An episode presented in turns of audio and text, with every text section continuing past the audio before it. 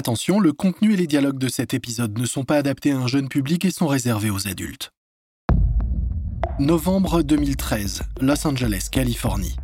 Tout près de la plage de Venice Beach, le siège social de Snapchat ressemble à une boutique à l'abandon avec ses murs de ciment gris et sa vitrine vide. Seul un petit logo en forme de fantôme trahit la présence de la start-up dans cette ancienne galerie d'art. Cela fait 9 mois que l'entreprise s'est installée ici et désormais près de 35 personnes y travaillent. Sans doute n'ont-ils même pas remarqué que dans une salle de réunion, le patron du principal concurrent de Snapchat vient de s'asseoir. Le visiteur, qui fait face à Evan Spiegel et Bobby Murphy, les deux fondateurs de Snapchat, c'est Mark Zuckerberg. Et si les deux jeunes entrepreneurs ont l'air confiants, rassurés par le fait qu'ils jouent à domicile, Zuckerberg, habillé de son habituel suite à capuche, semble particulièrement calme. Après avoir échangé quelques banalités, le patron de Facebook va droit au but. Écoutez les gars, j'ai vraiment été très impressionné par la croissance de Snapchat. Merci, nous sommes fiers de ce que nous avons construit. Avec Snapchat, Spiegel et Murphy sont à la tête de l'appli dont tout le monde parle et sur laquelle 350 millions d'images s'échangent chaque jour. Et ils viennent de lancer une nouvelle fonctionnalité que les utilisateurs adorent, Snapchat Story, qui classe les images de façon chronologique. Je pense que ce que je vais vous dire maintenant ne va pas vous étonner. Je veux acheter Snapchat pour 3 milliards de dollars. Murphy reste bouche bée. Les yeux de Spiegel s'écarquillent. Les jeunes patrons de Snapchat échangent un regard, mais Spiegel se reprend rapidement. 3 milliards Cash? Cash. Après deux ans d'existence, Snapchat ne réalise aucun chiffre d'affaires et n'a pas de plan pour le faire. Alors, 3 milliards de dollars, c'est un prix insensé. C'est trois fois plus que la valorisation actuelle de la société. Spiegel fait rapidement le calcul. Lui et Murphy possèdent environ 25% chacun de l'entreprise. Avec cette offre, ils empocheraient chacun 750 millions de dollars. Euh, Bobby et moi devons en discuter. Vous nous donnez une seconde? Bien sûr, euh, je patiente dehors. Spiegel n'a que 23 ans et il vit toujours chez son père. L'offre est bien plus qu'excitante. Ça lui permettrait de vivre confortablement, et même plusieurs vies. Mais une fois l'euphorie de l'offre passée, Spiegel réfléchit plus stratégiquement. Pour Spiegel, Snapchat et Facebook sont philosophiquement opposés. Le principe même de Facebook, c'est de partager un statut avec le plus de monde possible. A l'inverse, Spiegel voit Snapchat comme un moyen de communiquer uniquement avec ses amis proches, pas de se vanter auprès de personnes que vous n'avez jamais croisées. Surtout, il pense que Snapchat peut encore grandir et devenir si gros qu'au moment où il sera prêt à le vendre, l'offre de 3 milliards de dollars de Zuckerberg semblera ridicule. Dès que Zuckerberg quitte la pièce, Spiegel prend une profonde respiration et se tourne vers Murphy, espérant qu'il sera du même avis et qu'ils n'auront pas à s'affronter. Bobby, qu'en penses-tu? Je sais pas, mec. C'est un bon prix, mais je veux pas faire comme Instagram et vendre trop tôt. Ils ont été achetés par Facebook pour 1 milliard, sauf que maintenant ils en valent 10. Pareil, je pense qu'on peut faire mieux. Et je veux pas être acheté par Facebook. Je veux dépasser Facebook. Donc on dit non on dit non. En prenant cette décision, ils savent que la guerre avec Facebook ne va faire que s'intensifier. Mais ils sont convaincus que Snapchat a toutes ses chances. Marc, tu peux revenir. Alors, qu'est-ce que vous en pensez? Nous apprécions l'offre, mais nous la déclinons. Zuckerberg s'arrête. Il n'en revient pas. Mais pour qui ces gamins se prennent-ils? Refuser 3 milliards de dollars? Comme sous le choc, il se lève. Eh bien, euh, merci pour votre temps. Il se serre la main. Zuckerberg les regarde à peine dans les yeux. Merci Marc. Au revoir. Au revoir Marc. En venant faire cette offre, Mark Zuckerberg espérait définitivement enterrer l'âge de guerre. Mais après cette rencontre tendue et surtout la rebuffade de Spiegel et Murphy, Facebook ne va pas tarder à répliquer en sortant les grands moyens.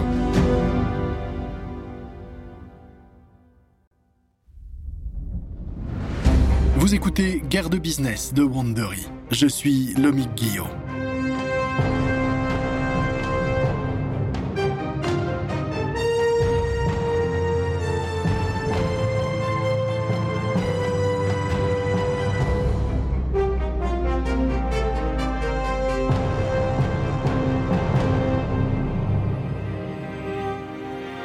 Lors de notre dernier épisode, nous vous avons raconté comment les fondateurs de Snapchat, Evan Spiegel et Bobby Murphy, ont réussi à lever des fonds aidés par le cabinet de capital risque Benchmark Capital. Désormais, Snapchat est valorisé 60 millions de dollars. Cela semble déjà beaucoup pour une entreprise qui ne réalise aucun chiffre d'affaires. C'est pourquoi Mark Zuckerberg était persuadé que les deux fondateurs ne pourraient pas refuser son offre de rachat pour 3 milliards de dollars. Et c'est pourtant ce qu'ils ont fait. Zuckerberg est décontenancé. Il rentre à Menlo Park stupéfait que son offre ait été déclinée. Il sait que si la nouvelle se répand, ça pourrait être très gênant pour lui. Et c'est ce qui arrive. Le Wall Street Journal révèle l'histoire avec le titre Snapchat rejette une offre d'achat de 3 milliards de dollars de Facebook. Zuckerberg est mortifié. Mais les observateurs sont divisés. Spiegel et Murphy sont-ils des idiots qui ont refusé les 3 milliards de dollars pour une boîte qui ne gagne pas d'argent? Ou sont-ils des génies visionnaires qui pensent que leur appli va bientôt valoir encore plus? Ils ne vont pas se le demander longtemps.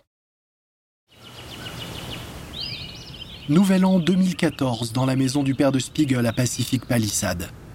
Spiegel se réveille avec une migraine. Il a fait la fête toute la nuit avec Taylor Swift et d'autres célébrités. Et il a vraiment la gueule de bois. Il se penche pour ramasser son téléphone et, la vue encore floue, voit qu'il a deux appels manqués de Bobby et un message de panique. Mec, tu as vu cette putain de fuite? Avant de pouvoir comprendre ce que raconte Bobby, celui-ci l'appelle. Mec, on est Spiegel se redresse sur ses coudes. Hé Bobby, calme-toi, qu'est-ce qui se passe? Des hackers ont associé les noms d'utilisateurs de 4,6 millions d'utilisateurs Snapchat et leur numéro de téléphone, et ils les ont mis en ligne. Tout Spiegel en a d'un coup la gorge nouée. Les numéros n'ont pas été publiés en entier, mais et mec, c'est pas bon, vraiment pas bon. Spiegel se prend la tête entre les mains. Et comment ont-ils pu pirater ces données? Et ils ont utilisé la fonction Find Friends.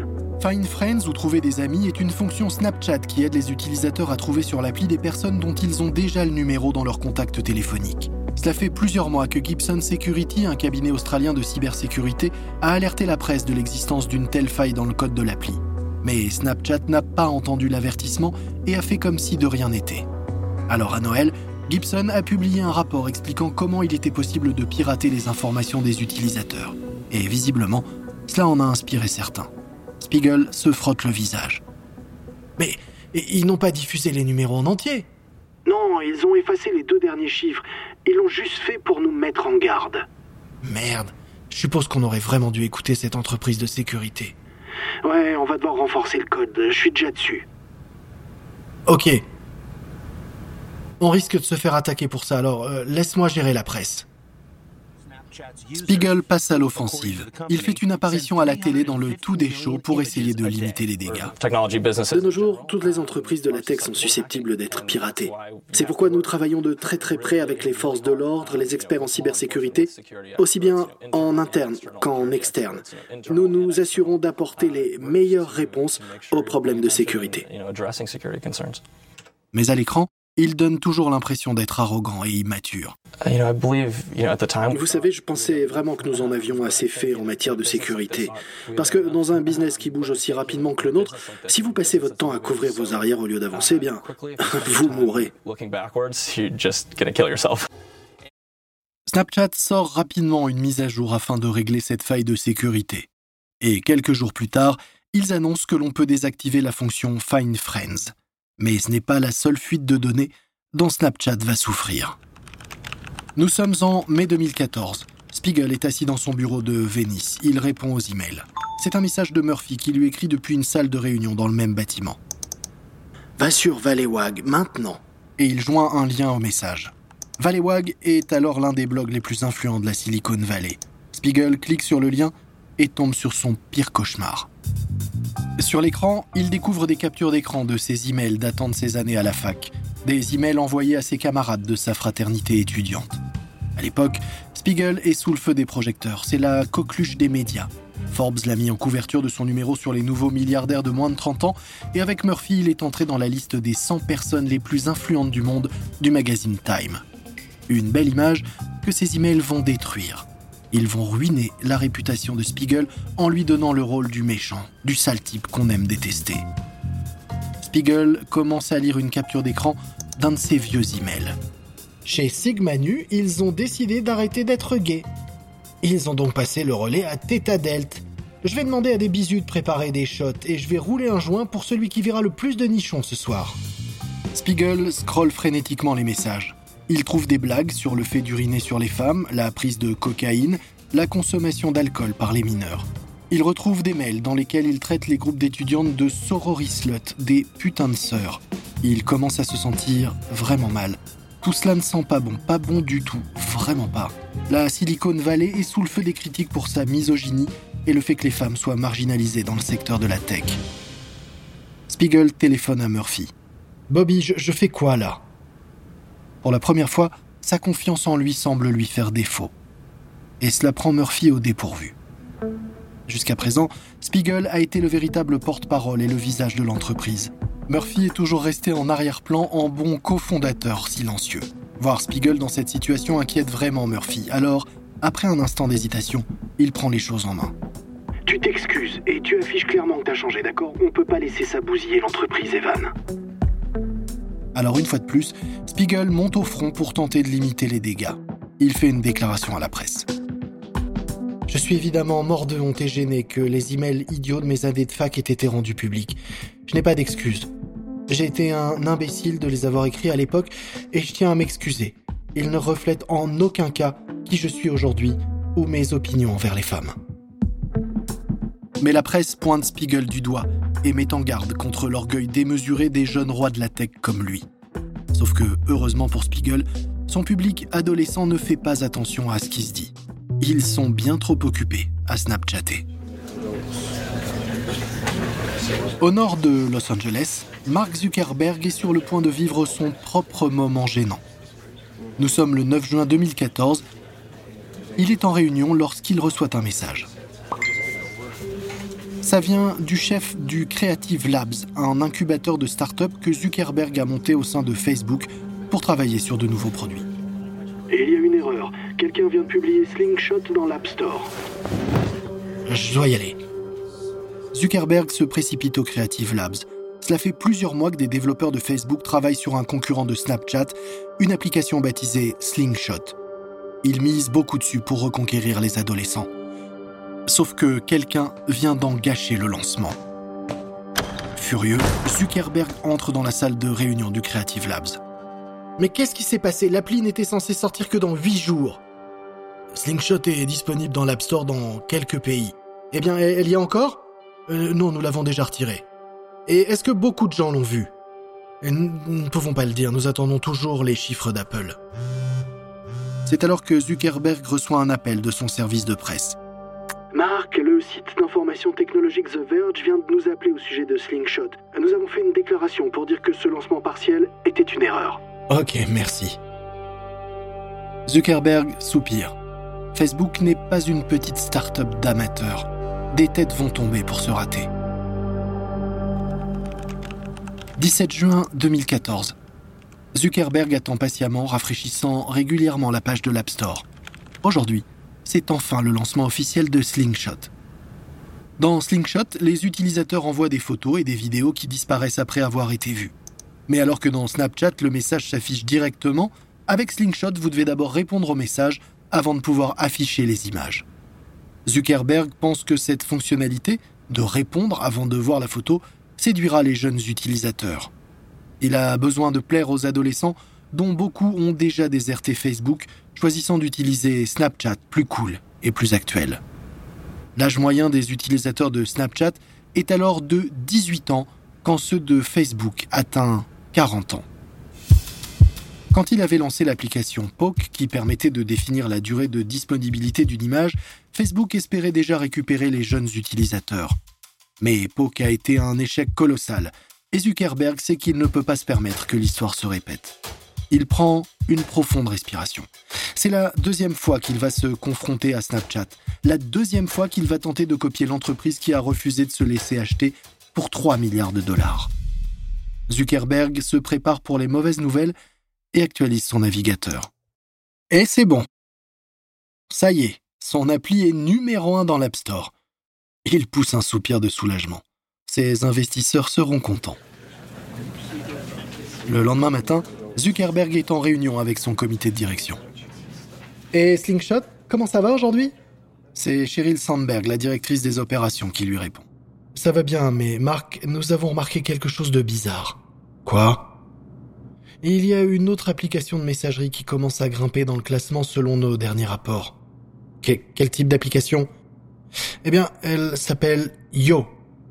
Yo? Qu'est-ce que tu veux dire, Yo? Eh bien, Sandberg regarde ses notes. On m'a dit que les utilisateurs envoient le mot yo ou yo-yo à leur contact. Le mot yo C'est tout? Euh, oui, c'est tout. Zuckerberg est abasourdi. Il est profondément convaincu que les messageries mobiles sont l'avenir de la tech. Mais une appli où tout ce que vous pouvez faire est d'envoyer le mot yo Ça ressemble à une mauvaise blague. Et ça ne le fait pas rire du tout. À la fin de la journée, Yo détrône Slingshot dans les classements de l'App Store. Facebook, le leader mondial des réseaux sociaux, vient de se faire dépasser par une appli qui ne peut qu'envoyer le message Yo. Sa pure inutilité augmente sa popularité.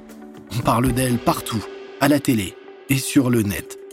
Et même si elle est parfaitement inutile, eh bien tout le monde a envie de l'essayer. Zuckerberg se rejette en arrière dans son fauteuil. La situation est plus qu'embarrassante pour lui et pour Facebook. Il n'a peut-être été battu par Yo que pendant une journée, mais c'est une journée de trop. Cela sonne comme un échec. Mais Zuckerberg n'est pas du style à abandonner si facilement. Il réfléchit à toute vitesse. Avec Poke et Slingshot, il a essayé de répliquer les fonctionnalités de Snapchat dans de nouvelles applications. Et s'il les déployait plutôt dans l'application Facebook elle-même Le lendemain matin, il se rend à sa réunion quotidienne. À partir de maintenant, je veux qu'on travaille à l'intégration d'une messagerie temporelle dans Facebook. Sandberg semble intrigué. Ok, comme quoi Et que diriez-vous d'une photo de profil qui disparaîtrait après quelques jours ou quelques heures? D'accord, nous allons mettre une équipe là-dessus. Très rapidement, les développeurs de Facebook commencent à tester auprès de certains utilisateurs le paramétrage de date d'expiration sur les publications afin qu'elles disparaissent après quelques heures ou quelques jours. Mais en fin de compte, la fonctionnalité ne semble pas séduire les cobayes. Facebook ne la déploiera donc jamais. Mais cette expérience plante une graine. Plutôt que de lancer de nouvelles applis, Zuckerberg se dit qu'il peut plus simplement créer de nouvelles fonctionnalités dans l'application Facebook elle-même et ensuite les promouvoir auprès de ses millions d'utilisateurs existants. Et il n'a pas que Facebook, il possède aussi Instagram, en se basant sur ces deux communautés gigantesques, il se dit qu'il va battre Snapchat en copiant ses meilleures fonctionnalités.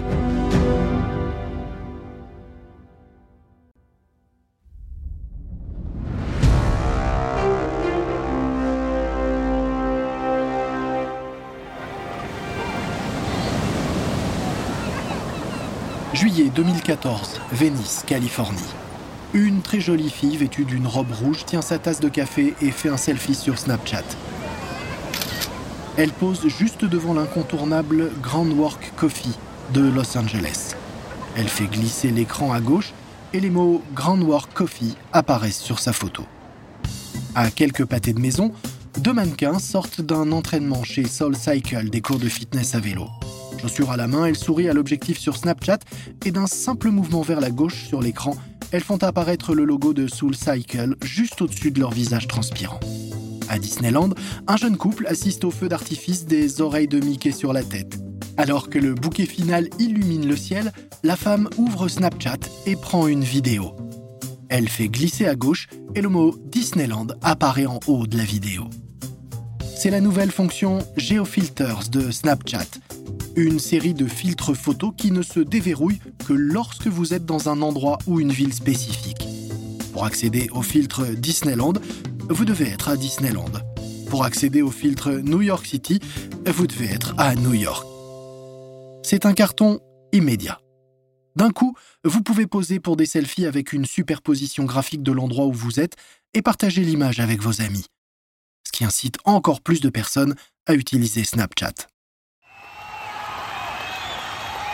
Brésil, la Coupe du Monde a déjà commencé. Un fan de football fait un Snapchat de la demi-finale. Il fait glisser à droite pour accéder à la page où il peut choisir à qui envoyer la photo. Il clique sur quelques amis, puis ajoute le snap à une nouvelle option appelée Our World Cup Story, notre Story Coupe du Monde. De l'autre côté du stade, un Allemand extatique regarde son équipe écraser le Brésil 7 à 0. Il prend un Snapchat du tableau d'affichage et ajoute son snap à la même story. Ces images et vidéos ne sont pas envoyées à leurs amis. Elles rejoignent un flux trié par Snapchat et qui regroupe ce qui se passe lors d'un événement. C'est la réponse de Snapchat pour ceux qui ont peur de rater quelque chose. Les gens qui n'assistent pas à un événement peuvent ainsi en avoir un aperçu depuis leur canapé. Qu'il s'agisse de la Coupe du Monde ou d'un festival de musique, c'est parfait pour les jeunes qui vivent par procuration, par le biais de leur téléphone. Ces nouveautés augmentent considérablement les statistiques de Snapchat. À la fin du mois d'août 2014, 40% des adultes aux États-Unis utilisent Snapchat quotidiennement. Au lieu de simplement publier sur Facebook ou Instagram, de plus en plus de gens choisissent Snapchat grâce en partie à sa fonction Stories. Il y a maintenant 65 millions d'utilisateurs quotidiens de Snapchat. Pourtant, malgré tout le buzz et cette croissance folle, Snapchat ne gagne toujours pas d'argent. Mais Spiegel commence à entrevoir un moyen d'y parvenir. Après tout, pour l'instant, aucun lieu ne paie pour que son filtre soit inclus dans l'application, via les geofilters. Or, Spiegel se dit qu'il pourrait demander aux marques et aux lieux de payer pour être un géofiltre. À la maison, une adolescente regarde des stories de ses amis sur Snapchat. Mais entre deux stories de copines se glisse une story de quelqu'un qu'elle ne connaît pas. C'est pour quelque chose appelé Ouija. Il y a une note en dessous qui indique sponsorisé. L'adolescente clique dessus. À l'écran, une adolescente tient une photo d'une de ses amies. Cette amie est morte récemment et elle veut lui parler. Elle sort alors un plateau Ouija et avec ses amis de lycée, ils utilisent ce plateau pour essayer de communiquer avec elle. L'adolescente qui vient de voir cette story sur Snapchat pose son téléphone sur son lit, puis elle le reprend et va sur Twitter. Oh my god, la vache Ouija board a un truc sponsorisé sur Snapchat et ça fait peur Et elle envoie le tweet.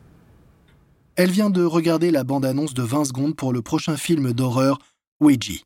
Mais il ne sort pas au cinéma. Il s'agit de la toute première publicité de Snapchat et c'est pour un film d'horreur.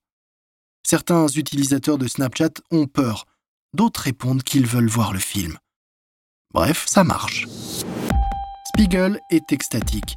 Il a enfin trouvé comment faire de Snapchat un véritable business. Les entreprises paieront pour mettre des publicités sur Snapchat. Pour Spiegel et Murphy, il est grand temps de régler les derniers détails. Le plus urgent, c'est le procès en cours avec Reggie Brown, leur camarade de classe de Stanford, qui réclame 30% de Snapchat après qu'il l'ait mis à la porte de l'entreprise. Ils parviennent à un accord et à éviter le procès pour une somme non divulguée. Et ils continuent à développer Snapchat de tous côtés. En novembre, ils annoncent ainsi le lancement de Snapcash, un outil qui permet aux gens de s'envoyer de l'argent via Snapchat. Leur business explose et les investisseurs affluent. En décembre 2014, Snapchat lève 485 millions de dollars de financement. Cela permet à Snapchat d'atteindre une valorisation de 10 milliards de dollars, ce qui rend l'offre de 3 milliards de dollars de Zuckerberg pratiquement ridicule. Cette colossale valorisation est due au fait que Snapchat semble enfin avoir trouvé la façon de gagner de l'argent avec sa gigantesque audience. En plus de vendre de la pub, Snapchat noue des partenariats avec des organes de presse tels que ESPN, CNN et Vice. Et en 2015, il lance Discover, un fil d'actualité en vidéo. Car Spiegel veut que les ados utilisent Snapchat à la fois pour s'informer et se divertir. On peut y suivre Vice ou Cosmopolitan par exemple, et à la fois voir des vidéos cool et obtenir des infos sur des marques qu'on aime. Fin janvier 2015, Snapchat revendique 75 millions d'utilisateurs. C'est encore loin d'Instagram qui compte 400 millions d'utilisateurs quotidiens, mais Snapchat progresse rapidement. En mai 2015, il compte jusqu'à 2 milliards de vidéos vues par jour. En novembre, c'est 6 milliards.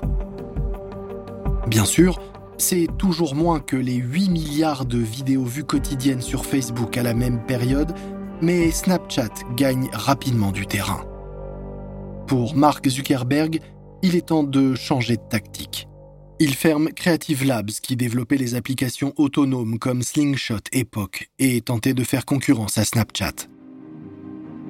En quelques mois, Spiegel est devenu le milliardaire typique de la tech. Il fréquente les autres jeunes riches et assiste aux soirées données par Rupert Murdoch. Il est invité à des conférences prestigieuses dans lesquelles il se retrouve sur scène aux côtés de personnes comme Michael Bloomberg, le maire de New York. Il commence à sortir avec l'ex-mannequin Miranda Kerr. Mais ce qu'il ignore, au milieu de ce tourbillon, c'est que la bataille avec Facebook est loin d'être terminée. Facebook est sur le point de copier la meilleure fonctionnalité de Snapchat, obligeant Snapchat à se battre pour sa survie. Dans notre prochain épisode, Zuckerberg fait tout pour copier Snapchat. Et il semble enfin parvenir à ses fins en trouvant potentiellement le moyen de faire disparaître Snapchat.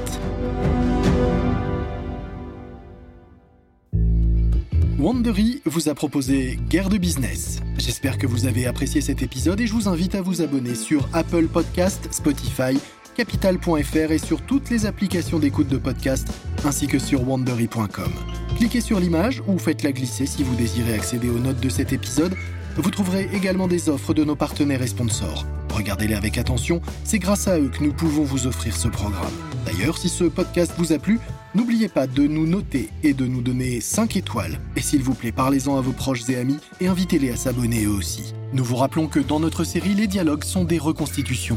Nous ne pouvons pas toujours savoir ce qu'il s'est exactement dit, mais ces échanges sont le fruit d'une enquête la plus complète possible. Je suis Lomic Guillot. Ce programme a été enregistré en version originale par David Brown. Nathalie Robmed a écrit cet épisode. Karen Lowe est notre productrice principale et notre rédactrice en chef. Emily Frost a supervisé le récit, montage et production sonore par Jenny Lower Beckham. Son original Kyle Randall pour Bearea Sound.